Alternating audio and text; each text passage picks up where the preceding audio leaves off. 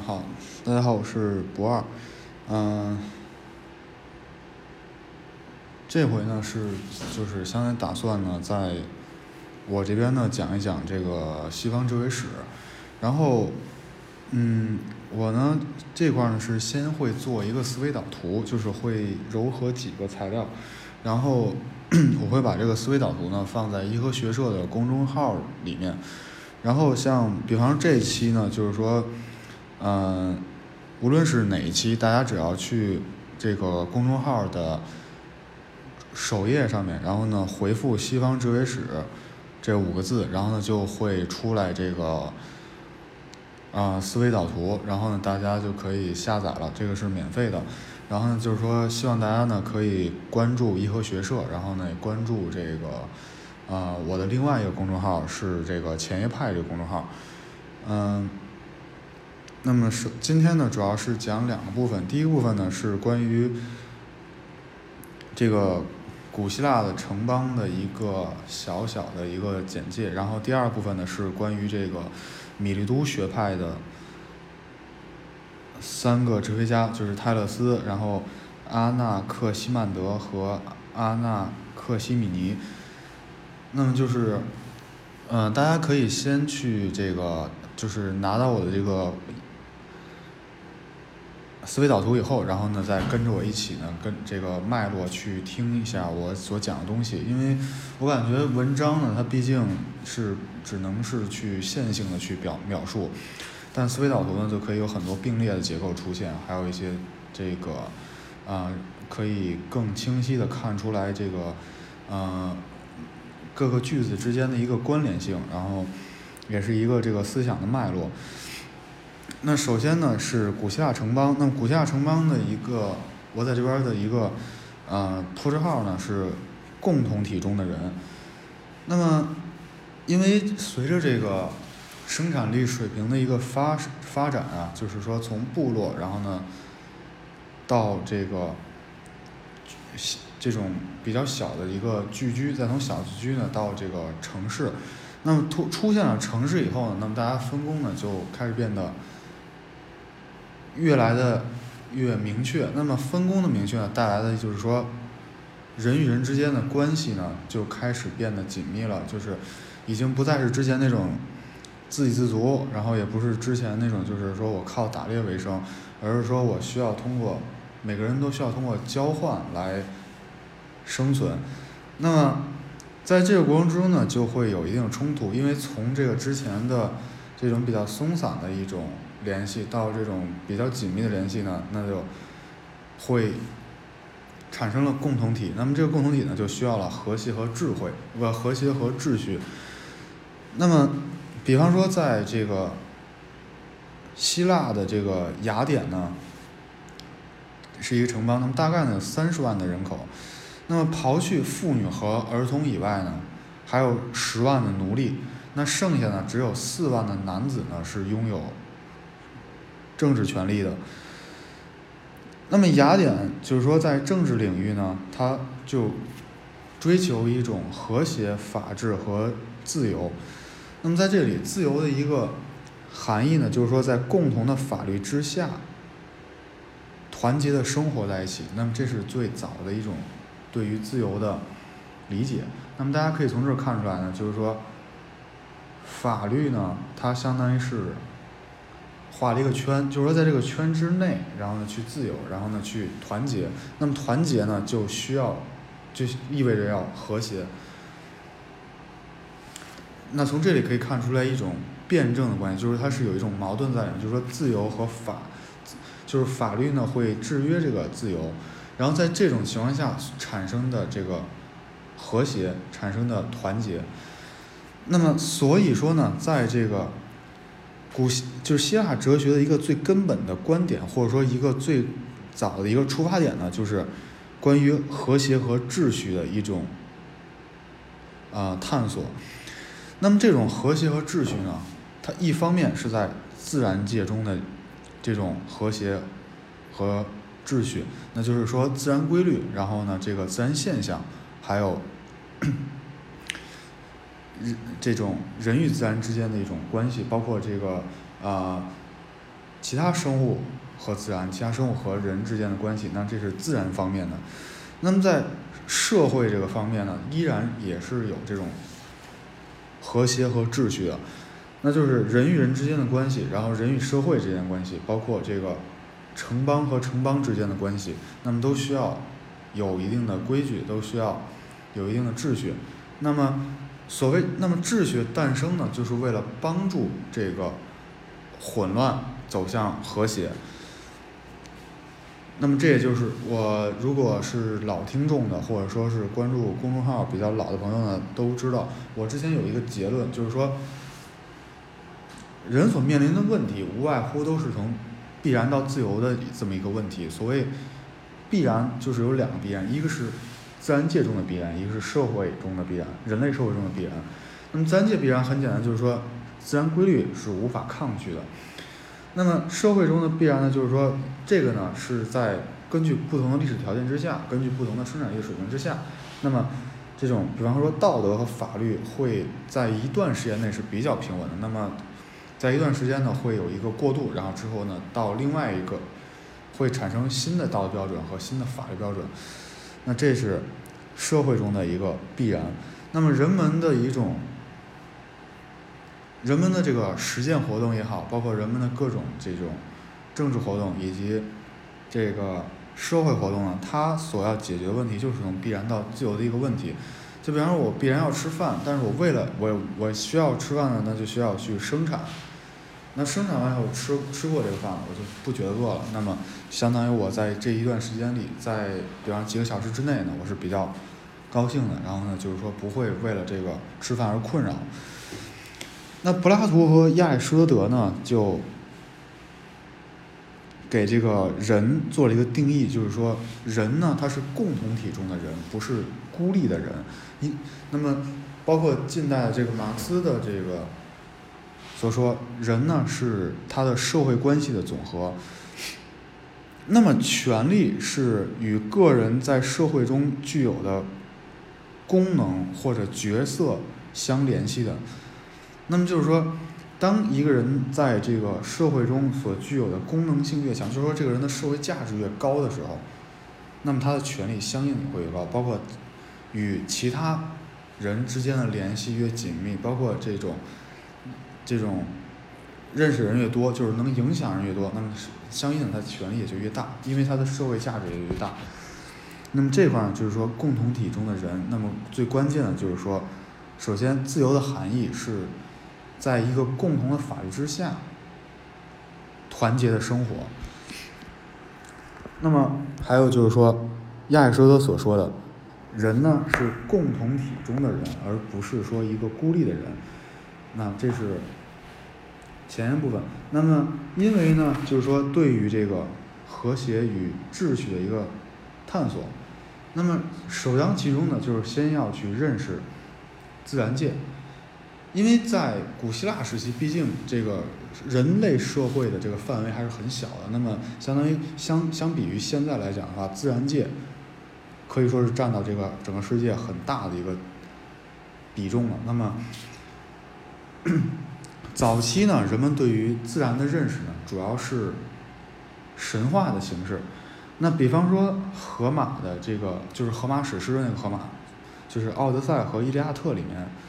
他所描述的这个众神与人的生活是相似的，就是可以看宙斯啊，或者说就是嗯，还有这种奥林匹斯的诸神，他们都也喝酒，然后也去这个啊男女之间会会产生关系，然后呢会生小孩儿，然后会贪婪，然后呢会渴望权力，然后呢会有背叛。那所以呢，就是说众神呢会惩罚人们的不节制、傲慢或者不服从。那比方说，咱们在电影里所看，就是说这个，比方说《诸神之怒》里面，就是渔夫去诅咒宙斯的时候，然后呢，宙斯呢会打雷，然后把他给劈死，或者说人们会这个啊向波塞冬祈祷，不不向波塞冬祈祷的话，你出海的时候就会翻船。但是呢，就是说了，人呢，就是说他神呢也并非是道德的，他们就说去惩罚人类呢，是因是为了让人类服从，就是说这是荷马所描绘出来的这么一种诸神的东西。那么这个诸神呢，它其实是一种人格化的自然的秩序，就是当因为当时人们还解释不了为什么会打闪电，然后呢就是希腊呢这个神话就是宙斯，然后这个北欧的神话呢就是托尔，就是复仇者联盟里面那个托尔，然后。包括刮风的时候呢，有风神，然后海浪什么的是波塞冬。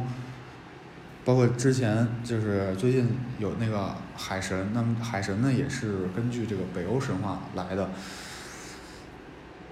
那就是，那它所暗示的这个自然界呢，有一个严格的秩序，那么这个秩序呢就是命运。然后神与人都要遵循这个命运，那么也就相当于说是在神之上呢，还要比神更高一个格的这么一种动神秘的存在。然后相当于他们呢左右了神与人，但是呢神呢又可以在某种程度上去左右自然界，然后去左右人。这是荷马的这种诸神。那么赫西俄德的这种诸神呢？他所描绘的就是说，神呢不再是反复无常的，而是联系性的道德。就是说，他是就相当于是这个时候说神呢是比较纯粹的，就是说他一直都是道德，一直都是没问题的。那么众神呢控制自然，那这块呢是跟河马的这个描绘东西呢是比较像的。那么但是呢宇宙的。又是非人格化的，就是说，宇宙呢是一个道德的秩序。那么道德秩序呢是由宙斯产生的命令的一个产物。那么从这里讲呢，就是说，俄西赫西俄德他所描绘出来的这么一种众神呢，是它的存在是为了人类的利益的。那么荷马与俄西。赫西俄德的一个不同呢，就在于，首先，荷马认为呢是众神是这种反复无常的，而俄赫西斯俄德呢认为这个神一直都是道德的。然后这个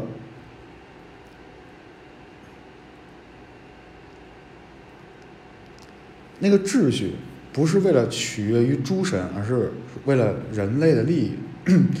那么还有就是，河马呢认为这个自然秩序的是一种人格化的，就相当于是把自然秩序秩序的这种描绘呢是人格化了，而俄西塞德呢是认为这个没有这个 非人格化。那这个呢是在这个哲学的开端之前，那么就是人类对于自然的认识呢。是神话的形式，那么哲学的开端呢，可以认为是公元前六世纪的时候。那么在那个时候呢，就是首先就是也就今天我们要可能花时间比较多讲去这个米卢米利都学派。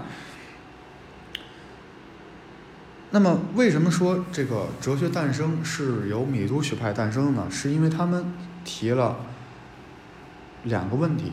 是最重要的，而他们的结论呢，其实并不重要，因为他们结论看上去也是比较荒诞的，在今天看来。那就是，首先他们提的第一个问题就是说，事物实际上是什么？第二个呢，是我们如何解释事物的变化？那因为这两个问题的一个出现，那么那么呢，就是说，它与这个。前面神话的区别在于什么呢？他们相当于是在研究这个世界的本质，它是什么样？就是说是从这个物质出发，就是说从世界的本身去出发去研究事物的本来的面貌。而神话呢，它相当于是一种从精神层面上的一种判断，就是说是一种这个，就相当于有一种文学加工上的东西在里面。而不是说通过哲学的，就是说不是通过逻辑的思辨，也不是通过这个，这个，呃，一些观察。那么在当时呢，就是说哲学和科学呢其实是一个东西，因为很简单，就是说事物的实际是什么？那这个呢其实是可能是，如果从现在来看的话，涉及到一定的物理学的东西和化学的东西，甚至是生物的东西。那么我们如何解释事物的变化呢？这个呢是物理化学和这个就是说化学的这个反应的一个和这个物理反应的这个最根本的原因，最根本的一个原因。那么就这里面涉及到这就是三大化学，就是物理化学、生物化学和这个呃另外一个化学我有点忘记了。那么也就是说，早期的这个。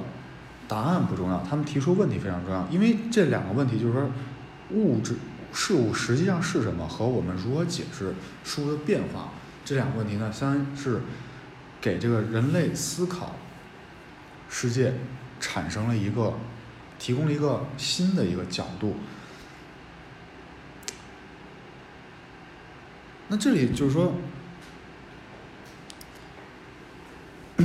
那么，米留兹学派的三个三位哲学家就是泰勒斯、阿纳克西曼德和阿纳克西米尼，他们呢和之间最不同的地方在于，就是说，首先独立的思考，然后科学的态度和真正自由的一种态度。那这里简单这个解释一下，所所谓独立的思考呢，就是说，首先不受他人权威和脱离神话的去思考。第二呢，就是说，这个自由呢是什么意思？就是没有什么教条性的、不可放弃的东西。比方说在神话中，或者说在宗教中呢，因为有很多不能放弃的信信条，包括有很多不能放弃的这个前提。比方说宗教里面，就是说，首先上帝是存在的，这个不容置疑。就是那所有一切的所有事情都是在上帝存在的前提之下去推推导出来的。包括宙斯是存在的，宙斯他是，他他主宰众神，然后主宰是众神呢，又又又负每个众神负责不同的这个现象的时候，那就相当于是，如果说不放弃这个教条性的东西呢，很难达到自由。科学呢是什么呢？就是说基于经验的给出解释，而不是说通过想象。所谓经验呢，就是说它有首先有实践。然后再加上有一定的归纳，然后还有一定的逻辑推演，这是科学的，而不是说通过想象、想象力，然后通过一些臆断去给出解释。那我们今天第一个要介绍的这个哲学家呢，就是泰勒斯。那么泰勒斯呢，生活在公元前的六二四年到公元前的五六五四六年。那么亚里士多德呢？对他的一个介绍就是说，首创了一种寻求万物本源和归宿的哲学，这是亚里士多德对他的一个评价。那么，泰勒斯认为呢，这种本源呢就是水。那首先，他首先回答的就是说，事物实际上是什么这个问题。那么，万物是水的这么一个启发是什么呢？首先，我们从四个维度呢去看这个万物是水这个，就是说问题，然后论据、答案和寓意。那么第一，在变化中，什么是保持不变的？那么保持不变的东西呢？那就是相当于是这个万物最根本的那个东西，这是问题。那么第二呢，就是说。多样性中的同一性是什么？就是我们人与人之间不一样，我们万物之间是不一样的。那么我们的共同的地方在于什么？就是，那么对于早期的这个自然哲学家来讲呢，他就认为肯定是有一种什么根本的、基本的粒子构成了万物，然后呢，这个呢是同样的。那么根据这个问题呢？那么，我们可以看出来，就是说，呃，无论是就是米留学派呢，它会有一个假设。那么这个假设就是说，变化首先是存在的，对吧？你看，多样性就是变化中什么是保持不变的？那么这里就首先他承认了变化是存在的，第二呢就是说变化中的不变，然后他们起了名字叫始基，就是开始的始，基础的基。那么这是两个假设，第一个假设是变化存在，第二假设呢是说有根本不变的东西。那么论据呢，就是说，首先方法呢是观察，那么现象呢，就比方，我只是简单举个例子，就比方事物呢产生于水又复归于水，就是水可以种粮种粮食，种完粮食以后呢，那粮食中呢还有水分，观察，然后答案呢就是说水是所有变化中不变的元素。那么这里面的一个意义是什么呢？就是说万物呢是可以被理解的，因为万物的，既然这个就是史基是一样，就是说构成万物的东西既然是一样，那么万物呢首先是可以被认识的，第二呢就是说和谐是可以达到的，因为大家的这个原点是一样的。所以呢，就和谐是可以达到，就是说大家是可以统一到一起的，这是这种万物是水最这个主要的一个意义的所在。那么从这里来讲呢，就是可以规划一点，就是哲学的一个边界呢，在泰勒斯的时候呢就已经模糊的出现了。那首先与创造性的写作，那就是说。与神话相比呢，哲学应该做的是真假意义上的断定，就是它不是一种主观臆断的。第二呢，它与实验科学相相比呢，它哲学啊不依赖于实验。然后与形式科学相比呢，就是形式科学，就比方说这个数学就是一种形式科学，那么。首先，必须要对预设呢反思，然后给出合理的解释。就是说，首先变化存在不存在？变化确实存在，就是水它过一会儿它没了，它对吧？那个时候可能不太明白，那现在明白蒸发上去了。那么与神是不是相比呢？就是说没有教条，基于的是没有教条，也没有说是基于启启示性的那种假设。教条呢，就是比方说神上帝存在，这是教条；启示呢，就比方说这个。嗯，神说什么上万这个要有光，所以有光，这就是一种启示，就是说神说的话，这就是启示性的预设。那么哲学家与科学家的一个不同呢，就在于建立在经验之上的，它是一种哲学；而建立在整个自然界之上的，是一种哲学。那么这也就是说，哲学呢，其实是认识这个自然界的一个一。般规律的，而科学呢，它是经验，然后要有一定的实践。就是经验呢，它其实一个是实，一个是这种实践，就是说真正动手去做；还有一种呢是这种思考上的一种实践。那么合在一起呢，叫做经验，这是科学的。那么泰勒斯对后世的影响呢，就是说，首先给后世在研究宇宙中呢提供一条新的道路。就是事物的时机是什么？然后包括他提出的最重要就是说这个时机说和变化。那么第二呢，就是说，他相当于就是从泰勒斯之后呢，这个人类的思想发展从神话的一个思维转向了逻辑思维。第三，那就是说从神话开始到罗格斯这个。研究后面呢会讲罗格斯是什么。那么从这里呢，其实从泰勒斯身上可以看到很多东西的，那就是古希腊的这个哲学家呢，他所追求的是一种普遍真理性的理论。你看，万物是由水构成的，那就是说它是普遍的，就是说，就是说它并不是说有什么东西不是水造成的，而是说。一种普遍的规律。那么再有一个特点呢，就是他们的思想中呢，它既是哲学的思想，它又是科学思想。就是我刚才说的，它既建立在经验之上，它又建立在整个自然界之上，整个自然界之上。也就是说，他所研究的并不是说人是什么，而是说整个自然界。它并不是研究石头是怎么样的，而是研究整个自然界。那么这块呢是中是哲学，就是说，如果说他研究石头的化学元素，那是化学；那研究石的石头硬度的，那是物理。理解吧？那么既研究化学，又研究，就是说既研究它化学，又研究它硬度，那是物理加化学。而哲学，它研究的是整个自然界，它不研究。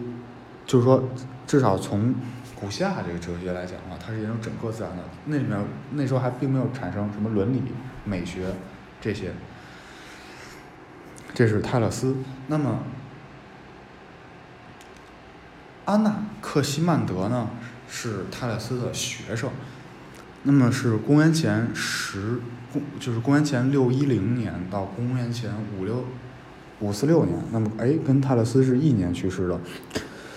那么，他的一个理论，首先他同意是某种单一的物质是世界的基石，呃，世界的始基。那么，但是呢，这种物质是无限定的、无限制的。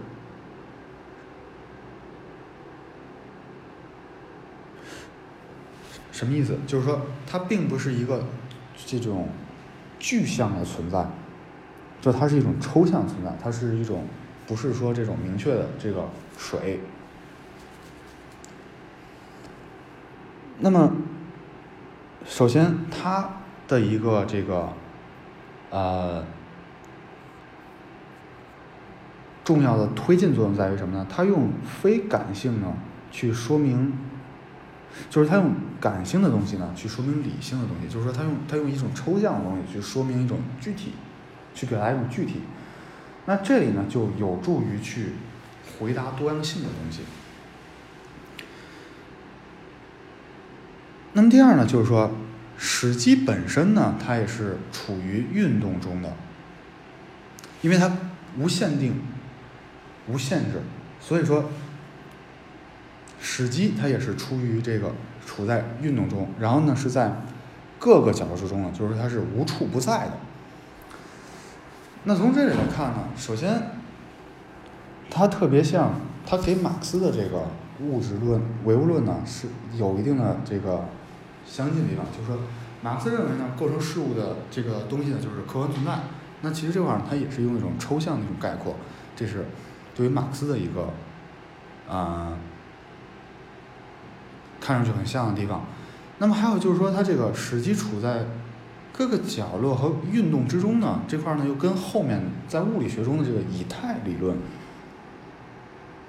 又很像。那么李当然就是说，以太呢也是这个处在就是无处不在的，然后非常坚硬，硬度很大，密度也很大，但是人们又看不见啊。那么就说各种元素是作为一种运动的结果，从原本。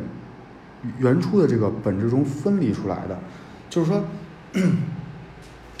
什么叫运动的结果呢？就是说，举了几个例子，这个，首先热和冷，它先分开。就是说，这个史机啊，它最开始的时候呢，它一开始是一团什么东西，然后从中呢分出了热和冷，然后冷热呢它一相遇，就产生了潮湿。那就是潮湿了以后呢，生成这个土和气，那么这是它的一种解释。那么第二呢，就关于生命的起源呢，他说人呢是由其他的一种生物演变而来的。哎，这块呢有点像这个达尔文的进化论，但是他给出的解释是什么呢？就是说他去观察呀，其他物种啊。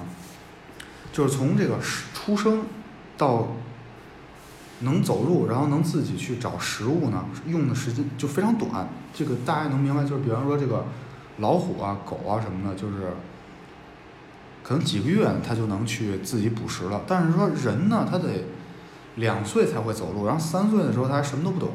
就是说得得十多年，得十多年，他才能这个自力更生。所以他认为呢，这个人，他就想，那最开始那一波人，他谁照顾呢？对不对？所以他就认为这个肯定他之之前的人类呢，是一定是由其他物种演变过来的。那么他的宇宙观呢？首先他认为存在多世界和多宇宙体系，这有有平行宇宙的这么一种思想在里面。然后呢，宇宙呢在创生和毁灭之间轮回着，而且这种轮回呢是必然的，就是说它是一就是会不断的这种创创生和毁灭。那这里呢就能看出来，就是阿纳克西曼德呢，他认为首先运动是永恒的，永恒存在的。那么还有呢，就是说他既然运动，那么他还给出了一个运动的一个这个理由，就是说自然界中是存在对立的，运动呢是因为这种对立产生的冲突，然后导致一种不正义的一种东西。那么就是说这种不正义呢，它去抵抗和谐，那么就产生了运动，产生一种永恒的运动。那么他又他们他又说，万物之所以又生，然后呢，万物呢毁灭之后又必然性的，就是说生，然后又必然性的毁灭，然后又必然性的这种恢复，是因为万物呢按照时间的顺序，为他们彼此之间不正义而受到惩罚的一种补偿。那这里呢有一种神秘学的。神秘的东西在里面。那么这是这个阿纳克西曼德。那么关于他呢，就是说大家要明白几点，就是首先，他认为这个史记是存在的，但是说呢，认为史记是无限定的，史记本身也是处于运动之中，是在各个角落里面都有的。然后就是说，生命的起源是由其他物种演变而来的。然后宇宙呢，首先多宇宙。平行就，然后是宇宙呢，在生与毁灭之间严格的轮回，就是永恒的轮回中。那么这种轮回呢，是因为不对不正义的一种惩罚所所所这个付出的代价。这是安纳克西曼德，那么最后呢是这个安纳克西米尼，也就是公元前五八五年到公元前五二八年。那么他认为气是万物的本源。那么这里呢可能觉得他与泰勒斯有点像，就或者说可能这个如果说仅仅只是知道泰勒斯说水复归于水是万物本源，然后安纳克西米尼呢认为气是克。这个万物的本源的话呢，就会认为可能只是简单替换了一个时机而已，但并不是。他的这个理论呢，首先，他像泰勒斯的地方在于，他给出了一个确定之物。那么，他又有像这个安娜克西曼德的地方。就是说，史基呢是处于运动中，在各个角落之中，这是又与泰勒斯不一样的地方了。因为泰勒斯他说呢，这个万物是水构成，相当于是一个定的，然后它是水呢是本身是不变的，就是，所以说这里来讲呢，就并不是说简单的换了一种史史基，而是说对前两位的一种融合和发展。那么他。对于万物的一个成因的解释呢，他是这么解释的。他认为呢，就是说万物的成因呢，是因为气膨胀导致热，那么热呢就产生了火，这是火的一个产生。那么气呢凝聚呢导致冷，那么冷呢就逐步的形成了液体，那么液体呢它在凝缩呢，就形成了固体。那么它的这个理论呢，跟今天的这个物理物理化学里面的这个结论呢，也是一致的，就是说，气呢，它这个气体凝聚呢，它会导致冷，然后呢，气体这个膨胀呢，会导致热，啊，这是现象到结论的一种思维，这个是非常重要，现象到结论。那么，这个事物与事物之间的一个差异呢，是怎么造成的呢？是由量造成的。它这个呢是非常先进的一个思想，就是说，首先你看，就是人与人之间不同，然后这个物与物之间的不同呢，是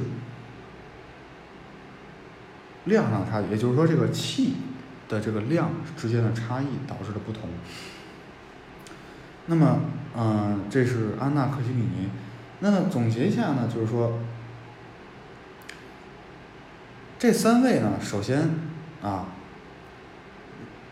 承认了变化是存在的，研究了变，也研究了变化，去解，去试图呢解释一些自然现象。因为自然现象说说白了就是一个变化嘛，一开始晴天，然后后来下雨，这是一种变化。然后这个石头变成沙子，这也是一种变化。然后这个水涨潮落潮，这也是一种变化。试图解释一些变化，然后呢，也试图去寻找这种变化中不变的，也就是史记。那么提出了两个这种，相当于从这两方面都有了结论。那么他们呢，这个思维呢是哲学的，也是科学，就是说是建立在经验之上的，也是建立在整个自然界之上的，并不是去研究某个物质或者说某个物种。但是呢。他们没有提出这个精神与身体关系的问题，就是说，这也是当然，这到即便是到今天也是非常热门的话题，就是说，精神与物精这大脑是如何控制这个身体的，然后这个意识呢是如何控制实践等等这些问题。那么，就是首先泰勒斯呢，他提出了一种就是不变的基石，然后呢，这个不变的时机，然后呢，他。在泰勒斯的时候呢，就已经就是说能够看出一些哲学的边界是在哪里了。那么，安娜克西米安娜克西曼德呢，他是首先他这种提出了一种抽象性的这种时机呢，去解释具体的事物。然后呢，他认为这个史基呢也是处于运动之中的。那么在这一点上，安纳克西米尼呢跟阿纳克西曼德是非常像，就是史基。是处在运动之中的。那么另一方面呢，他认为这个史基呢是一种确定之物，也就是气。这点呢跟泰勒斯呢又是十分接近的。那么他们就是泰勒斯呢对于这个万物的一种成因呢，他的这个表述呢还是比较模糊的。而后两位呢，他的这个成因呢就是比较的清楚一些。嗯。但是呢，仍然有很，仍然就是说，从推敲的角度来讲的话，就是说，站不稳脚。那么，阿纳克西米尼在最后他说，质上的一个变差异在于量上的差异，就是说，数之间差异呢是由于量存在的。这里呢，又对后面呢，就是我下回要去介绍的这个毕达哥拉斯学派是有一定的启发作用的。那么，嗯，今天的这个分享呢，就先到这里。就是今天讲的这个，呃，古希腊的城邦和这个米族学派。那么，就是思维导图呢，大家在伊和学社的公众号后台，就是伊和学社公众号去回复“西方哲学史”这个这五个字，然后呢，就可以获得这个思维导图了。那么就是说，希望大家关注颐和学社公众号，也希望大家关注啊我的另一个公众号“前夜派”这个公众号。好，谢谢大家，我们下回再见。